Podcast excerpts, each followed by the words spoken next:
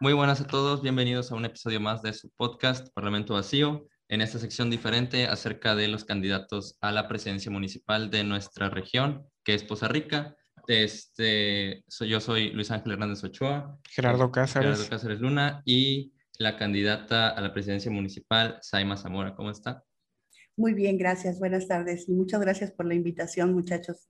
No se preocupe, muchas gracias a usted por aceptar la invitación. Reiteramos que nosotros no tenemos ninguna, ninguna definición política, somos jóvenes con... Ah, partidarios. Ya, somos, somos jóvenes con inquietudes y con intereses que pues queremos que la gente tome un voto informado.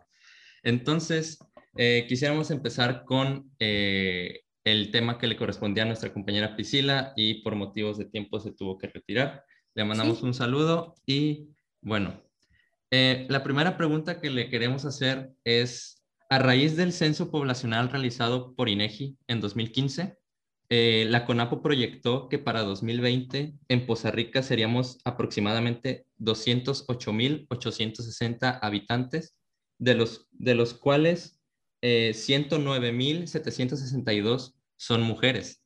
Em, estamos hablando de que somos más de la mitad de la población que, que son mujeres, ¿no? O sea, em, y según INEGI, de las 109.762 mujeres, 1.825 son indígenas, quienes en su mayoría solo hablan su lengua madre, que en este caso la mayoría es, es el totonaco. ¿De qué manera pretende ayudar e impulsar a estas mujeres en todos los ámbitos, en general económico, social, salud, integral, etcétera?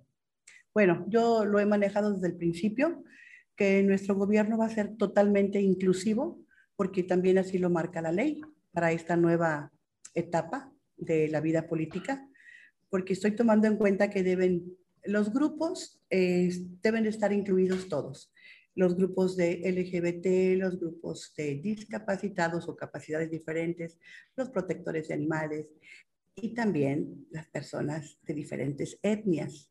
También son parte de mi gobierno. ¿De qué manera? Bueno, yo no hablo el totonaco, pero puedo buscar quien sirva, quien nos apoye como mediador, como traductor, si así tuviera que ser la situación, pero de que van a tener un lugar con nosotros, definitivamente sí. Ok, muchas gracias por su respuesta. Eh, antes de 2021, en promedio, mataban a 10 mujeres por día. Cada dos horas y media sucedían, sucedía un feminicidio. A partir de 2021, las cifras subieron a 11 mujeres por día y, cada dos horas sucede un feminicidio ahora.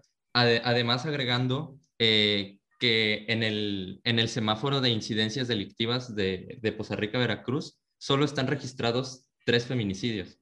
Em, ¿De qué manera va a actuar durante su periodo para apoyar y dar solución haciendo justicia a los tantos casos de feminicidio y secuestro que han habido a mujeres posarricenses tanto de la ciudad como dentro del estado y que solo se ha dado algún carpetazo porque ha habido casos en los que eh, sucede un feminicidio fuera, de, fuera del municipio y existe un problema con el traslado y para entregar ciertos cuerpos de las familias eh, afectadas para que puedan darle una sanación y un proceso de duelo.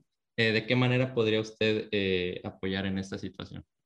Mira, en el Instituto Nacional, el Instituto Mexicano, no, perdón, perdón, en el Instituto de la Mujer, aquí en Costa Rica está integrado por diferentes profesionistas y el área de jurídica es muy importante.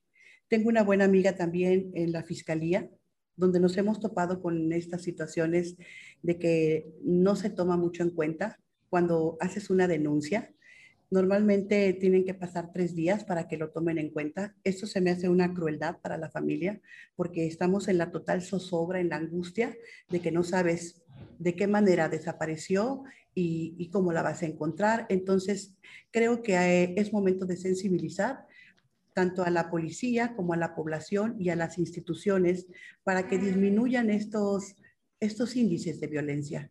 Yo sé que la violencia genera violencia, a nadie le suceden cosas solo por casualidad, pero en esta ocasión, en, esta etapa... Iniciamos con este.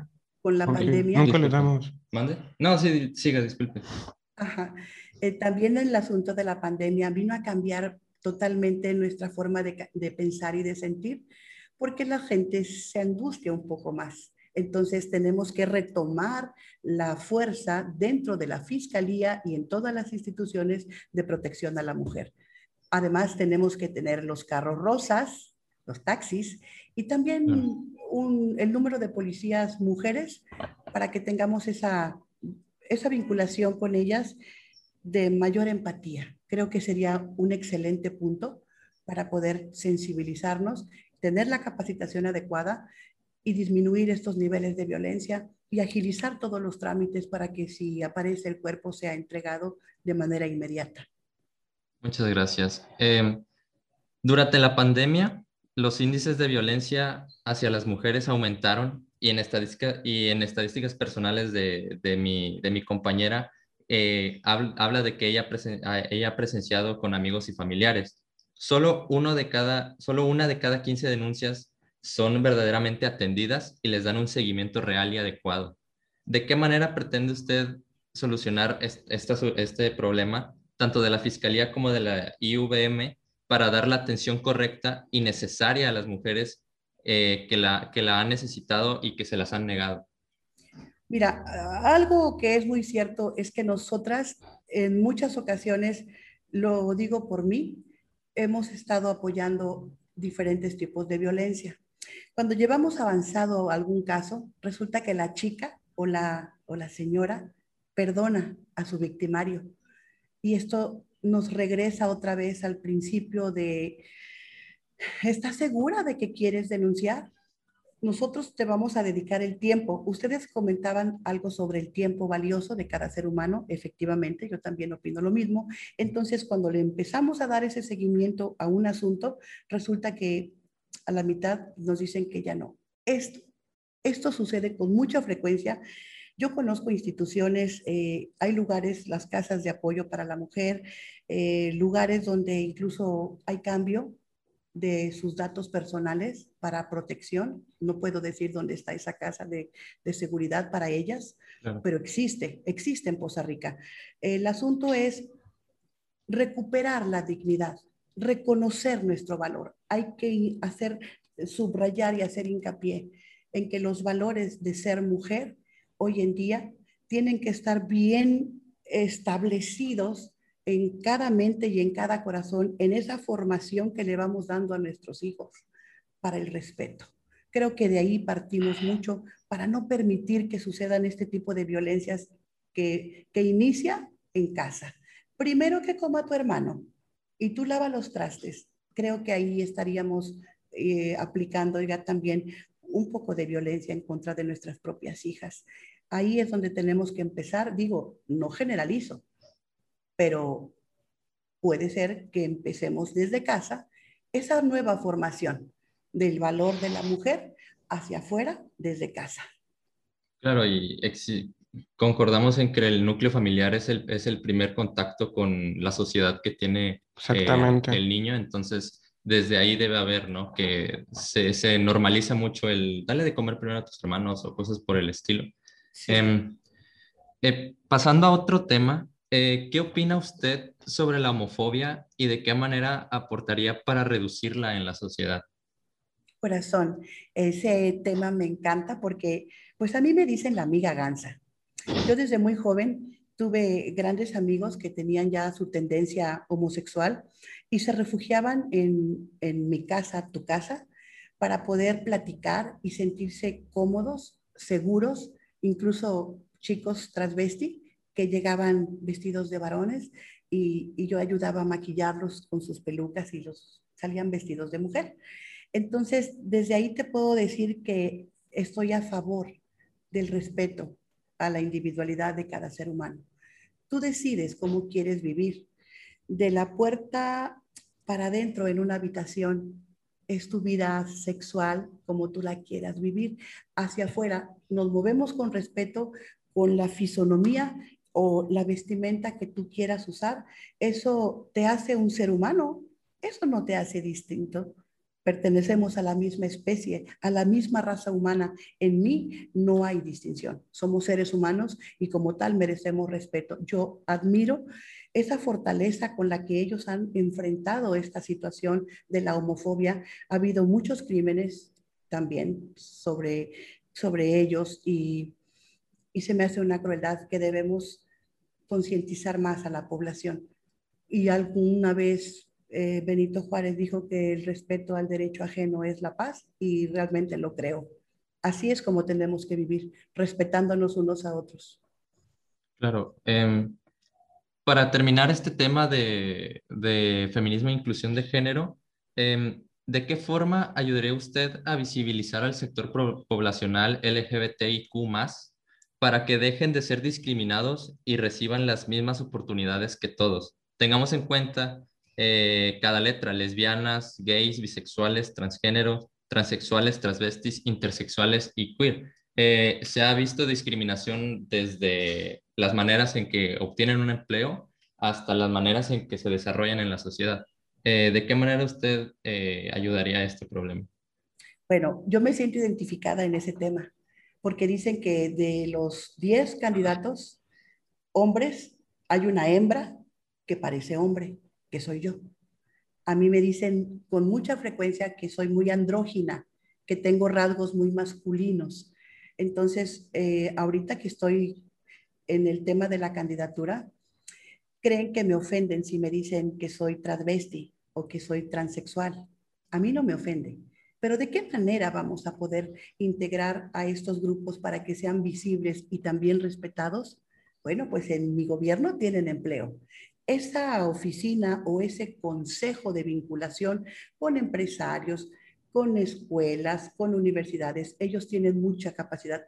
Insisto, somos seres humanos. En eso no tiene que haber distinción. Tu preferencia sexual puede ser la que tú elijas, pero eso no te hace diferente a mí porque somos de la misma especie. Entonces, teniendo una oficina donde ellos se puedan manifestar con todo respeto hacia quien te observa, entonces en Poza Rica ya ha habido esos desfiles bonitos de tres días del orgullo gay eh, dentro de un eh, proyecto que se llamó Poza Rica de las Artes y le daban tres días a la diversidad sexual. Esos eventos te hacen visible y se puede distinguir la gran capacidad intelectual, cultural y artística que tienen estas personas que muchas veces supera, porque ellos quieren tener ese reconocimiento y entonces supera al, común denominador en cuanto a las artes. Son muy creativos y mis respetos para todos ellos. Claro que tendrán un lugar muy especial dentro de mi administración. Claro, muchas gracias. Eh, con esta última pregunta cerramos, el tema de feminismo e inclusión de género. Y pasamos. agradecer a nuestra compañera Priscila Zamora, una vez más, que aunque no está presente eh, eh, de manera virtual, lo hizo a través del trabajo de investigación y le, le mandamos unas gracias y un saludo. Bueno, ahora pasamos al tema ambiental. Es, este, estamos de acuerdo con los índices muy altos de contaminación del aire que, que, que, que existen en Costa Rica, que hemos llegado a 4 o 5 puntos, y eh, que, es igual que la Ciudad de México, este, por contingencia ambiental. ¿Cuáles serían sus propuestas para tratar los altos índices de contaminación del aire aquí en la ciudad? Mira, nosotros tenemos ya un proyecto un poquito adelantado sobre este tema. Tengo a un equipo de expertos entre geólogos, biólogos, ingenieros, urbanistas, y creo que estamos sacando los mejores diagnósticos. Esos mecheros, que es un gas amargo, puede ser de uso humano, de uso doméstico, a través de una eh, conversión de endulzamiento, pero saldría carísimo. De lo que tú me hablas es del tema de la contaminación del aire. ¿Qué podemos hacer? Bueno, pues yo creo que hasta que tenga un diagnóstico seguro te diré cómo le vamos a hacer, pero sí es prioridad tanto el agua como la tierra, como el aire, y estamos buscando cómo encontrar eh, primero, qué tipo de hidrocarburos y qué tipo de contaminación tiene cada área. Esto se tiene que hacer a través de una empresa que tenga EMA, son las siglas que son reconocidas a nivel internacional para poder hacer este diagnóstico. Es un diagnóstico que sale muy caro, pero afortunadamente tengo una empresa en Guadalajara que va a venir a hacer esos estudios con un perito que hizo el, el estudio de de San Juanico. ¿Recuerdan aquella explosión? Sí. ¿Se acuerdan? Que hubo Claro. Quien hizo ese peritaje está en mi equipo. Y también tenemos otro gran personaje que está siendo en este momento el tercero en discordia del asunto del accidente que sucedió recientemente en México con el tema de, de los, del, del metro. Entonces, estas personas me están apoyando. Ellos son expertos en, en medio ambiente, en, en, en encontrar eh, los diagnósticos de cómo nos encontramos en la ciudad, porque hay un recurso bastante grande, muchachos, para poder cubrir, sanear ese problema de contaminación.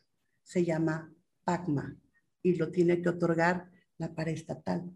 Y ese, esa cifra está hoy en 688 millones que nos pueden servir para mejorar el medio ambiente. Tengo también protectores del medio ambiente. No sé si conocen al chico que se llama Diego Hernández, que está limpiando y saneando el río Cazones, en la parte de acá atrás, donde está el Cazones 1. Él empezó y sacó tres toneladas de basura.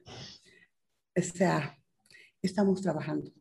Lo estamos haciendo de manera muy especial con los jóvenes, porque son ustedes los que me van a enseñar cómo hacer las cosas bien.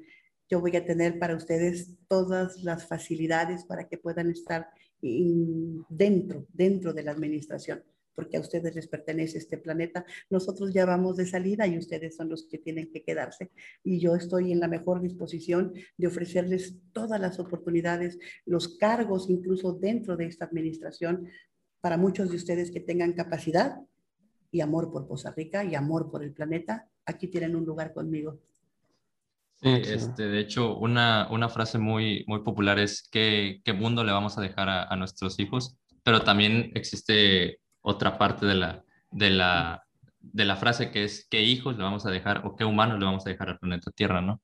Entonces, usted, eh, ¿cuál, ¿cuáles serían sus estrategias o propuestas para preservar o aumentar el número de áreas verdes aquí en Costa Rica? Bueno, mira, tenemos en el Atlas de Riesgo eh, que nosotros en Costa Rica solo tenemos área, piso, suelo para áreas comerciales y habitacionales. No tenemos área para los parques industriales. Eso lo marca el Atlas de Riesgo, no lo digo yo. Ahí está sustentado. Entonces, ¿de qué manera?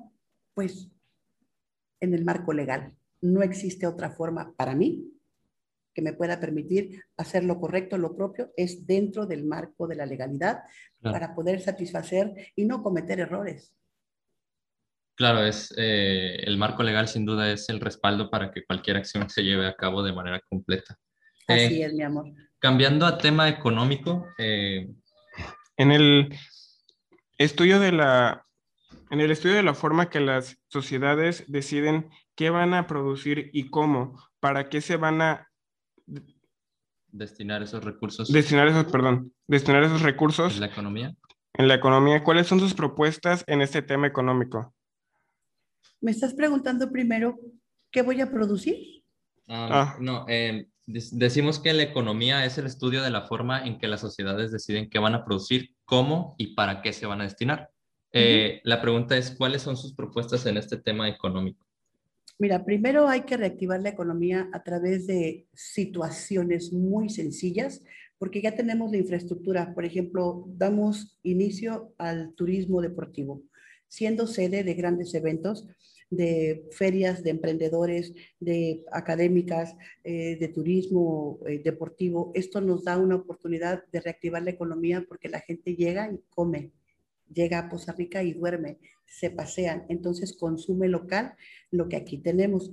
Ese dinero nos va a servir para poder utilizarlo en el apoyo a los emprendedores. Yo tengo mucho interés en que los jóvenes puedan destacar todos sus talentos y si necesitan, por ejemplo, conozco a los jóvenes que están en la escuela Unbots, que es una escuela de robótica.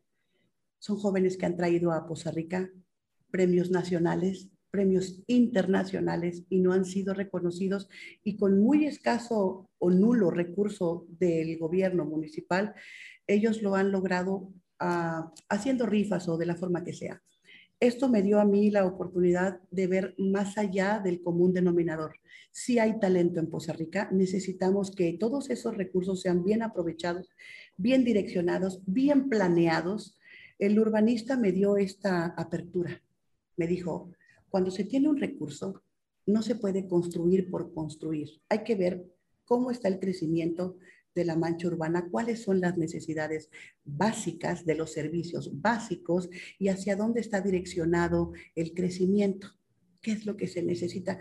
Hacer un estudio muy minucioso de cuántas personas con discapacidad, los animales, las plantas, las áreas verdes, todo tiene que ser, es un, un estudio multidisciplinario porque se requiere de varios eh, profesionistas entonces, en base a ese diagnóstico, que lo paga, por cierto, la SEDATU y nos otorga un millón y medio para realizarlo, entonces haríamos un excelente trabajo. Yo insisto, la ciencia y la tecnología está en sus manos y solamente con ustedes vamos a poder avanzar, porque nosotros tenemos grandes ideas, pero ustedes las tienen mucho mejor. Claro, empezar a solucionar los problemas que tenemos arraigados antes de empezar a querer construir nuevos proyectos. Claro, tienen toda la razón, muchachos. Y tocando ese tema, ¿cuáles serían sus propuestas para las pymes y ciudadanos emprendedores? Pues bueno, creo que abordé un poquito sobre ese tema en la respuesta anterior, mi vida. Pero sí, son ustedes los que van a tener ese recurso. Costa Rica recibe de, de recurso público 600 58 millones de pesos por año, aunados al PACMA de 688. Vamos haciendo la cuenta con también el gasto público, el gasto propio, que ese es el que se recauda por el medio de eh, las multas, los permisos y predial. Así es que, uff, creo que estamos hablando de 1.500 millones, tal vez, por año. ¿Qué pueden hacer los jóvenes con ese dinero? Claro, eh, mm. debe, haber, un... ¿Y cómo se hará esta implementación de fuentes de empleo para que los jóvenes no tengan que irse de, la ciudad? Eh, tengamos en cuenta que existe demasiada migración de, no solo del sector joven, pero en mayoría de los jóvenes, pero... También de, todas las edades. Para de que aquí no hay trabajo y se tienen que ir para poder mantener a los pequeños. o... Sí, eh, ese tema de la migración ha sido muy marcado nos hemos casi convertido en una ciudad fantasma. Esperemos que, esto ya no avance.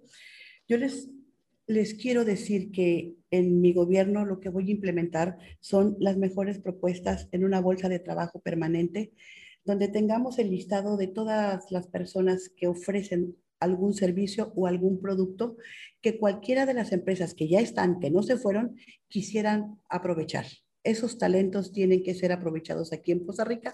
Los jóvenes, eh, para el recurso del ramo 033 y 028, hablé con los empresarios de la Cámara CEMIC de la construcción y les dije que nosotros trabajaríamos con ellos directamente siempre y cuando tomaran en cuenta a los jóvenes de las universidades que están en arquitectura, eh, ingenieros industriales, ambientales, hasta los de diseño, todos los que son creativos, que tienen manera de trabajar dentro de sus construcciones, de la planeación que se tenga, de urbanización para esta ciudad, tienen que estar incluidos los jóvenes para que entonces yo me sienta completita de que sí estamos incluyendo a, esa, ese talento, a esa juventud, esto te va a garantizar el no irte de la ciudad y ustedes pueden implementar más cosas todavía. Por ejemplo, señora Saima, y si hiciéramos un museo, y señora Saima, la ciclovía, son cosas que de repente mi hijo fue el que me dio la idea de la ciclovía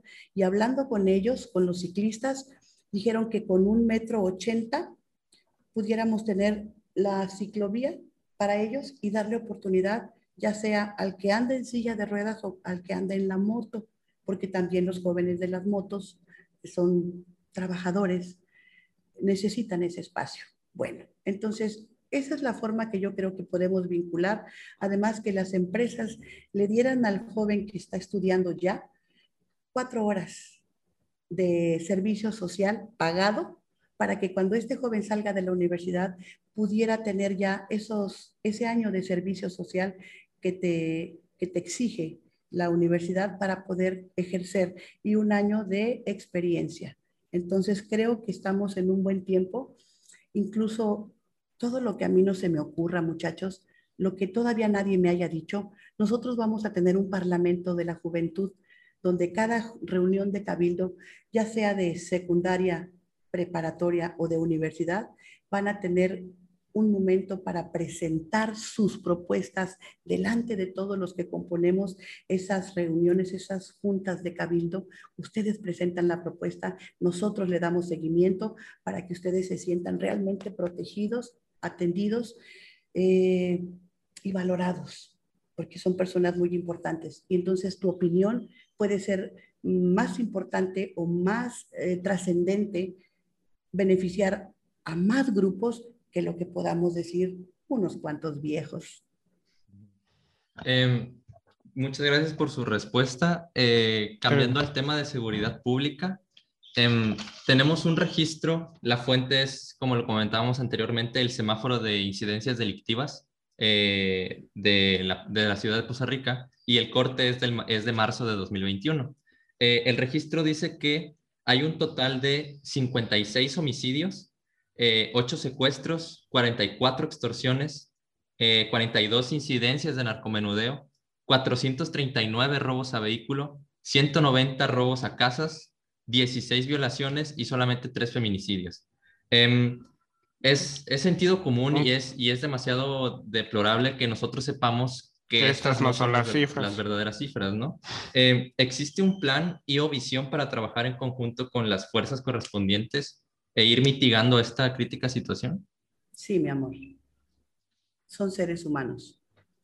Tanto los delincuentes como los policías y también la ciudadanía. Pertenecemos, pertenecemos al mismo género humano, eh, somos la misma raza. Yo hablé con algunos de ellos y les dije, ustedes, a los policías, ustedes tienen familia.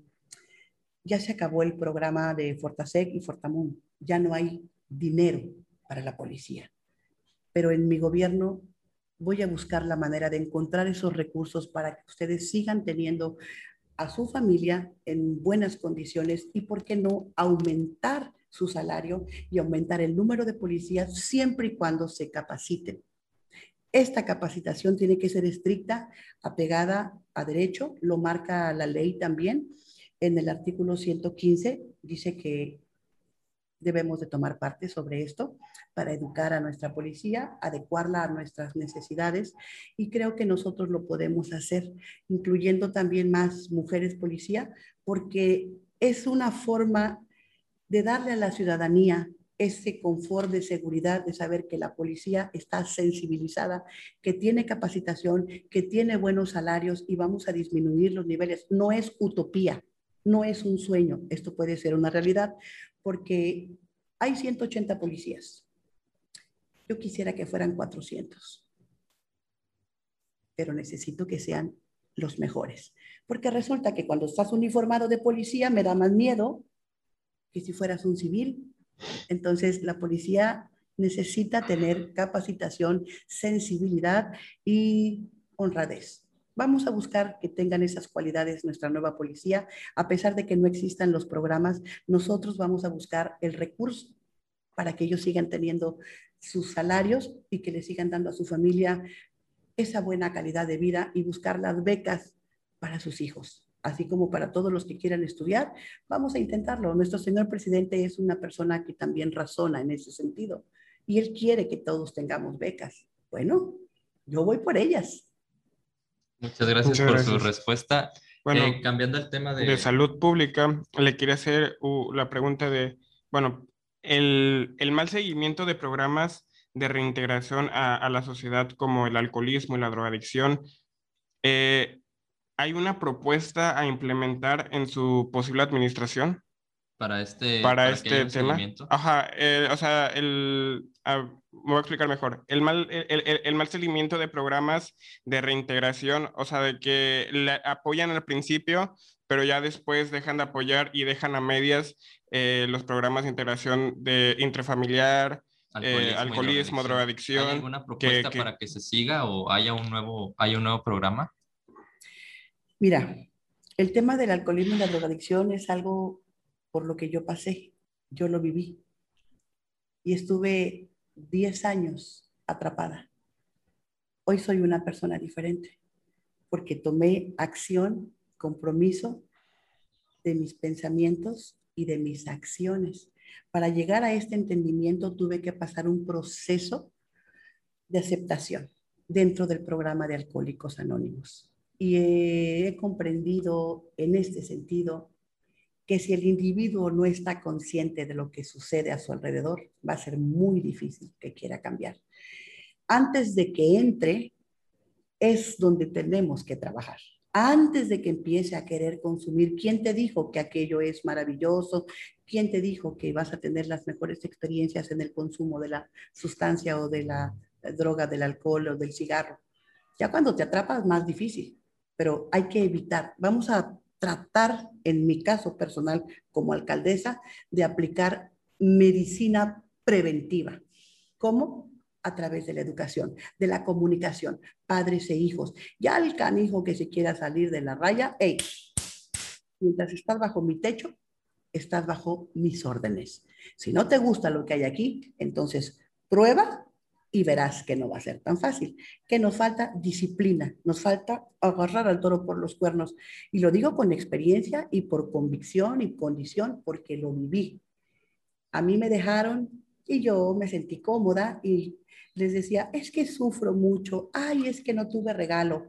Son pretextos. Entonces, ¿por qué no le dan seguimiento cuando meten, cuando alguien sale de Oceánica y vuelve a beber? Porque no está convencido de que tenga el problema del alcoholismo o la drogadicción. Y les voy a decir algo que puede parecer una tontería, pero el alcoholismo es una enfermedad espiritual. Significa distorsión de la personalidad.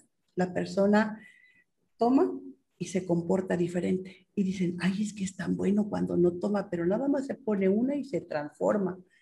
Ahí está ese momento de la transformación a través del alcohol, hay quienes toman pesado y les decimos bebedores fuertes, pero siguen siendo responsables, no le faltan al respeto a su familia, el dinero llega completo a casa, pero cuando ya rebasaste esa línea y ya te enfermaste, sucede como cuando te da la diabetes, no se quita, solo se controla y se detiene, un día a la vez, hasta que encuentras un nuevo hábito, una nueva disciplina que te da los mejores resultados y eso es lo que hoy a mí me hace sentir bien. El haber superado estos problemas, la enfermedad ahí está, guardada, calmada. El seguimiento se lo doy yo con responsabilidad, porque soy un adulto. Los jóvenes, pasaditos ya de los 18 años, tienen que hacerse responsables y ya tienen que recibir el castigo de la ley si transgreden a otro ser humano con su alcoholismo, con su drogadicción. Hay veces que los justifican. Es que chocó porque estaba tomado. Por eso, pero es tu responsabilidad. O sea, ni modo que no estés consciente de que vas a tomarte la primera copa. Ahí es donde está el problema. Ahí es donde tenemos que actuar. No te la tomes. No te la tomes. La primera. Ahí es donde vamos a trabajar. Ya cuando la persona sale de Oceánica o de cualquier este, anexo, si no quiere, no lo vas a lograr. La persona debe de tomar responsabilidad de lo que piensa y de cómo actúa. No se puede, yo quisiera que, fue, que, que sucediera ese milagro donde, hey, ya, aplácate, y pum, una palmarita y suficiente, pero no es así. Esto va más allá del entendimiento eh, común, porque la enfermedad, te lo vuelvo a repetir, suena muy extraño, pero la enfermedad es espiritual. También el cáncer. Algo así, algo así de grave. ¿Se puede curar? No, pero se detiene. Ok, muchas pues, gracias. Muchísimas gracias y, agradecemos su honestidad al, compartirnos su experiencia de vida. Em, Siguiendo en el tema de salud pública, pues un tema muy importante, ¿cuál sería su, la información que tiene usted acerca del COVID-19? Uy, la más triste historia, que de viuda. Eh, estaban ya anunciando el tema y dijeron que pues muchas personas estaban quedando sin alimento. Me di la tarea de llevar comida y me contagié. Después eh, se enfermó mi hijo y de 30 años y la niña de 12. Y bueno, nos recuperamos, pero el que salía era mi esposo y cuando él, cuando él adquirió la enfermedad, la adquirió de una forma muy extraña. En cada cuerpo resultaba una nueva forma de presentarse, de manifestarse la enfermedad y en él fue muy distinta porque, porque perdió la facultad del habla y la facultad de su movilidad. Entonces, yo siendo enfermera no me pude dar cuenta y en 10 horas mi esposo perdió la vida. En 10 horas. ¿Qué te puedo decir? Lastimó muchas familias. En algunos casos hubo dos personas o tres de la misma familia que perdieron la vida. Cambió totalmente la perspectiva de la salud, de la armonía, de los negocios, la economía, los viajes, los eventos. Nos vino a renovar toda, reestructurar toda nuestra forma, la filosofía de vida, nuestras actividades, todo cambió. Y entonces yo digo que soy como las cucarachas, porque tuve que adaptarme y sigo viva. Y ahora creo que es momento de aplicar más información oportuna de manera preventiva y hay que estar bien organizados, tener siempre una reserva prudencial en materia económica y también de alimentos. Ahora creo que se pueden hacer frituras y cosas del frijol. Entonces, buscando esto orgánico, esta forma nueva de, de, ser más este, conscientes de que pudiera pasar alguna necesidad extrema, hay que estar preparados. En mi gobierno lo voy a tomar en cuenta. Creo que podemos diseñar incluso un banco de alimentos, eh, guardar semillas, hacer algo que valga la pena y que nos dé esa fortaleza, esa seguridad. Claro, primero la fe, pero tener las cosas materiales y tangibles también nos da un poquito de fortaleza saber que, que, no se gastó todo, que ahí hay algo para trabajar en materia de, de, medicina preventiva, de comunicación, de protección, y les digo, ecológicos, orgánicos, eso es lo que vamos a utilizar, porque necesitamos mucho de eso en esta nueva etapa. Y precisamente hablando, hablando de ese tema en concreto, ¿cuál es su plan de salud eh, y más específicamente también en el tema del COVID desde su trinchera? Medicina preventiva ahí encierra todo. Como soy enfermera, al hablar de medicina preventiva, en mi mente se pone todo el cuadro de salud y de enfermedad, cómo vamos a informar, tenemos que utilizar todos los medios posibles y para esto los jóvenes, a través de sus aparatos, nos van a enseñar cómo llegar a todos los rincones y a todos los corazones de la gente de Poza Rica, informando de manera veraz y oportuna sobre los riesgos que tenemos todavía. Em, una, una, pregunta, eh, la última pregunta que queremos hacerle es, eh, ¿qué piensa usted acerca del regreso a clases que, que se está hablando ya, este, ha hecho medio ruido? Eh, ¿Y cree que el sector educativo está listo para este regreso a clases? No, no, definitivamente no. Así como fue de paulatino la salida, porque no fue de manera abrupta, que sí, que no, que espérame, que, que a lo mejor, que no, hay que tener la total seguridad de que ya se erradicó esta pandemia, de que ya disminuyeron todos los niveles. Todavía hay casos, me consta, porque hay una página del gobierno estatal que nos dice que en Poza Rica todavía había 1.103 personas contagiadas y eso pues es un índice todavía alto porque creo que mutó este bicho. Hay que ver, hay que tener la certeza antes de tomar la decisión de lanzar a todos nuestros jóvenes y niños a la reunión, a la escuela. O sea, eh, no hay forma de detener esto si se vuelven a ir a la escuela y hay un bicho que aparezca y nos dé, ahora sí, nos va, nos va a sorprender y pues vamos a evitar todo esto de manera oportuna. Todavía no es tiempo de que los jóvenes ni los niños regresen a clases. A lo mejor tres meses más, tal vez, tal vez.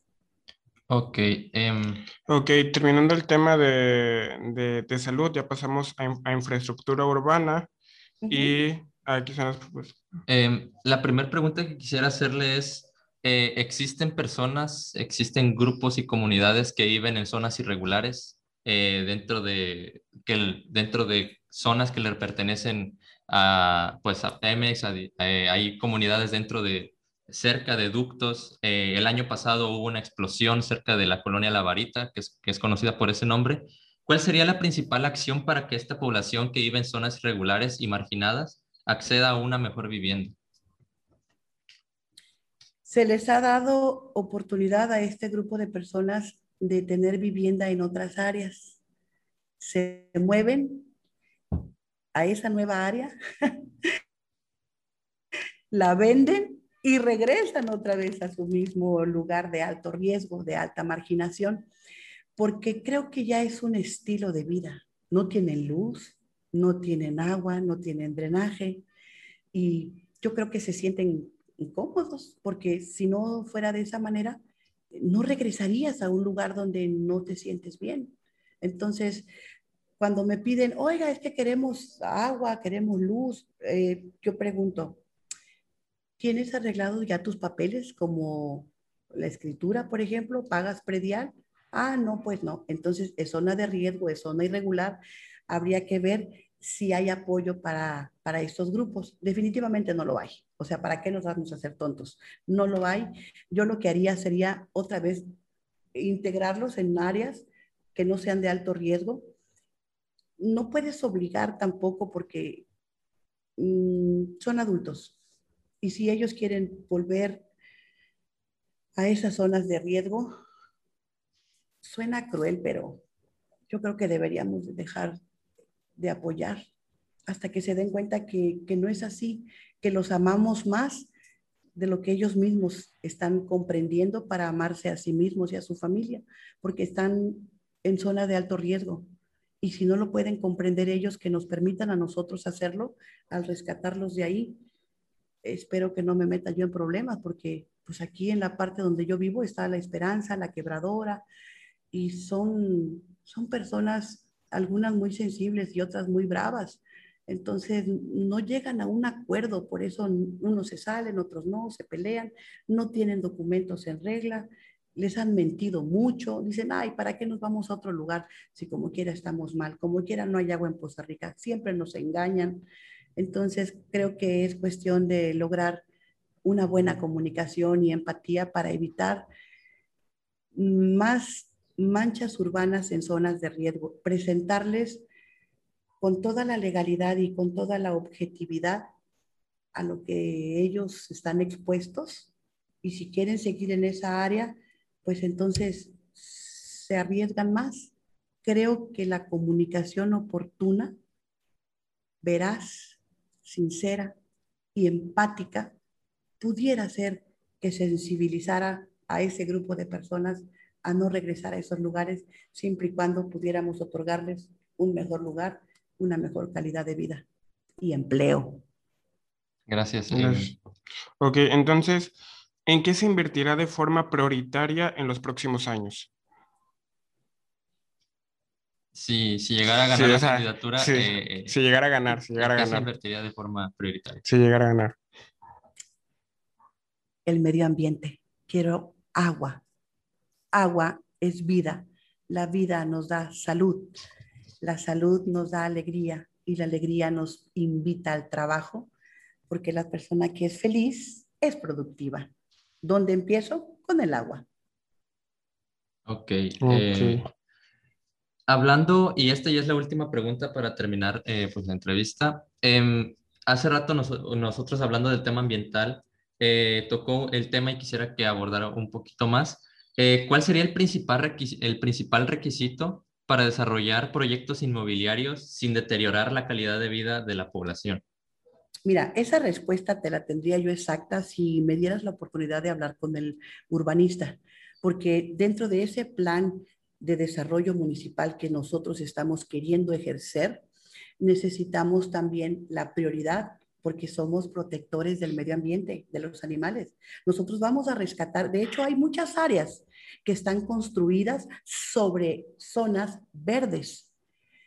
Y creo que me puedo dar a la tarea, si la sociedad y la ley me lo permiten, quitar esas construcciones y volver a darle la oportunidad a que, las, a que los árboles eh, vuelvan a nacer porque es bien importante, el pulmón de Poza Rica está en varias áreas.